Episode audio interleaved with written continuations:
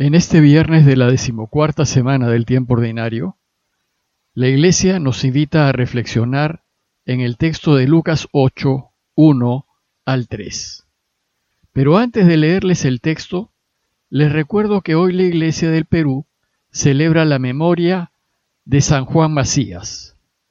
Juan es un santo poco conocido en el país y sin embargo es uno de los cinco santos de la Iglesia peruana. Nació en España en 1585, quedó huérfano a los cuatro años y creció como pastor en los campos de Extremadura.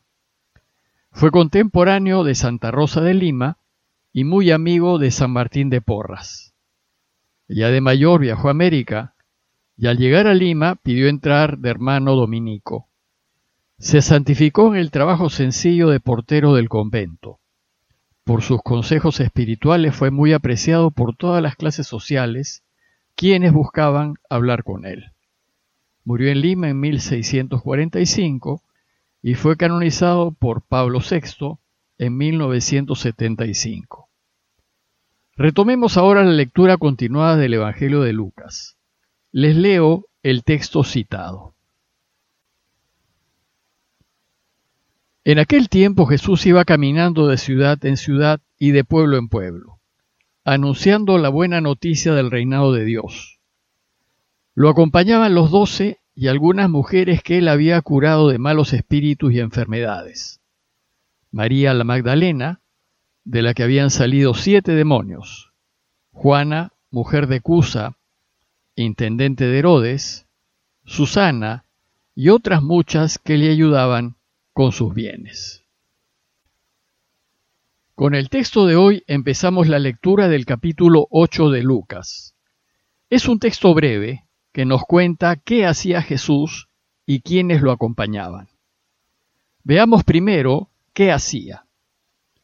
Mientras estuvo en Galilea, Jesús pasó su vida pública caminando, como dice Lucas, de ciudad en ciudad y de pueblo en pueblo.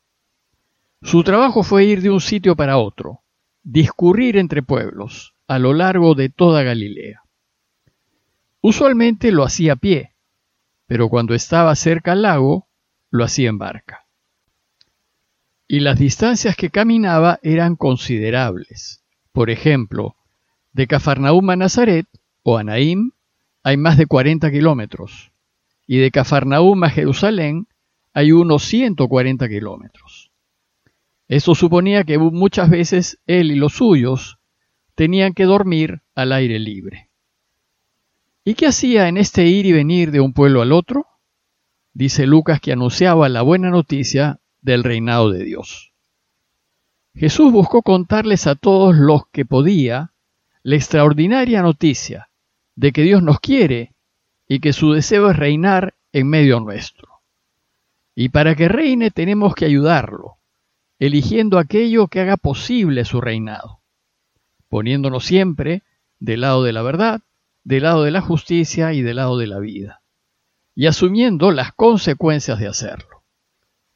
A fin de que su Padre pueda reinar, exhortaba a la gente a evitar siempre el pecado, evitar hacer daño, pues ello impide que Dios reine. Y los animaba a ayudar a los demás, en especial a quienes más lo necesitan y a regirse en todo por la ley del amor. Ama a Dios sobre todas las cosas y ama a tu prójimo como a ti mismo. Es decir, haz al otro lo que quieres que te hagan a ti. Lo segundo que nos cuenta Lucas es quiénes lo acompañaban. Primero nos dice que lo acompañaban los doce. Esto es de esperar, pues Jesús los había elegido personalmente luego de una larga noche de oración para que sean sus apóstoles, sus enviados, en el anuncio de la buena noticia. Sin embargo, aún no los había enviado, pues tenían primero que aprender. Y en estos viajes, acompañando a Jesús, sus apóstoles van a aprender a anunciar la buena noticia del reinado de Dios. Y segundo, y lo más llamativo, es que Lucas nos dice que lo acompañaban también algunas mujeres. Esto es ciertamente insólito, pues nunca se había visto que un maestro pudiese tener mujeres de discípulos. A este punto deseo hacer una breve nota acerca de la situación de la mujer en Israel en tiempos de Jesús. Para la cultura judía de esos tiempos, la mujer no contaba absolutamente para nada. Ellas eran solo propiedad del hombre, y éste las enumeraba en su lista de bienes. Antes de casarse eran propiedad del padre. En el matrimonio, que usualmente era arreglado, pasaban a ser propiedad del marido, y en casa al marido lo debían tratar de mi señor. Y en la viudez eran propiedad de los hijos. Además de ocuparse de las tareas de la casa y de satisfacer a su marido, su tarea era darle hijos varones. Las mujeres no solían salir de sus casas, y cuando lo hacían, tenían que ir acompañadas de un hombre de la familia, y debían salir cubiertas con un velo. Si salían por su cuenta, eran consideradas libertinas y mujeres públicas.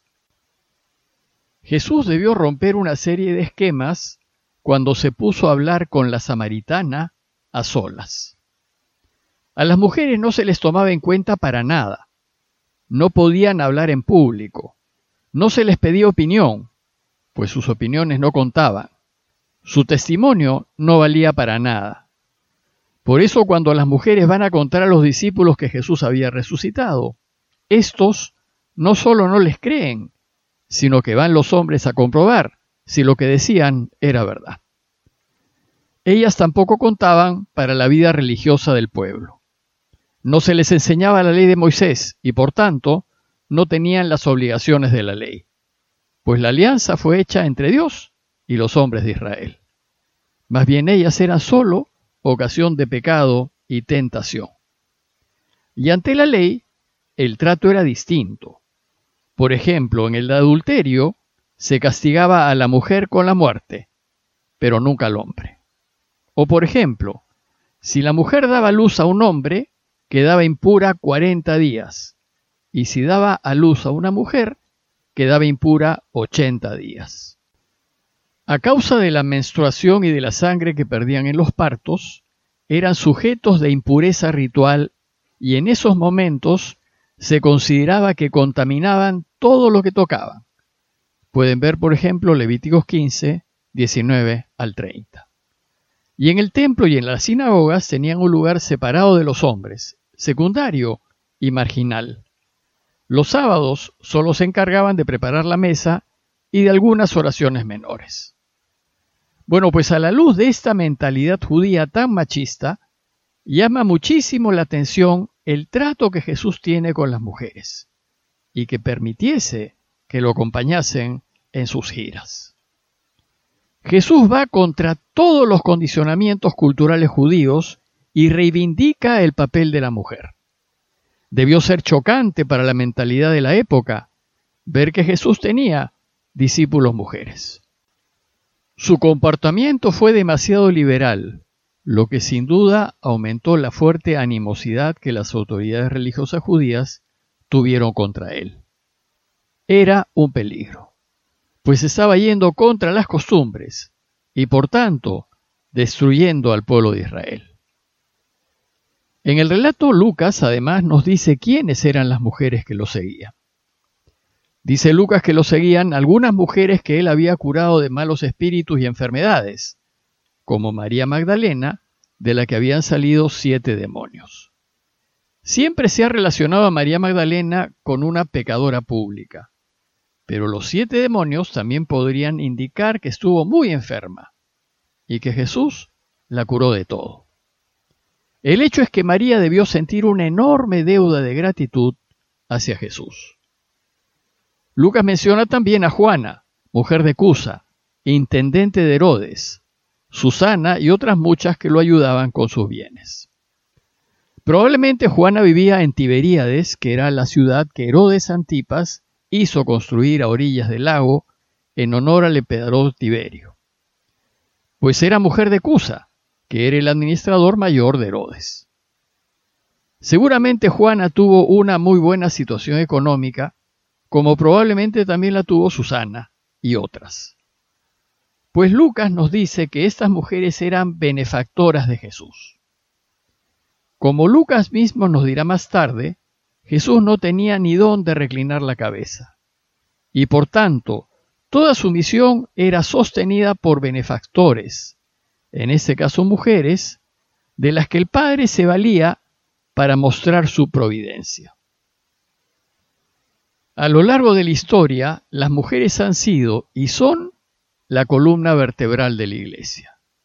En muchos casos su trabajo es callado y silencioso, pero su apoyo a la misión es fundamental. Sin ellas la Iglesia no hubiese podido expandirse y sostenerse, y no hubiese podido ser lo que hoy es. Ellas han sido y siguen siendo benefactoras del reinado de Dios.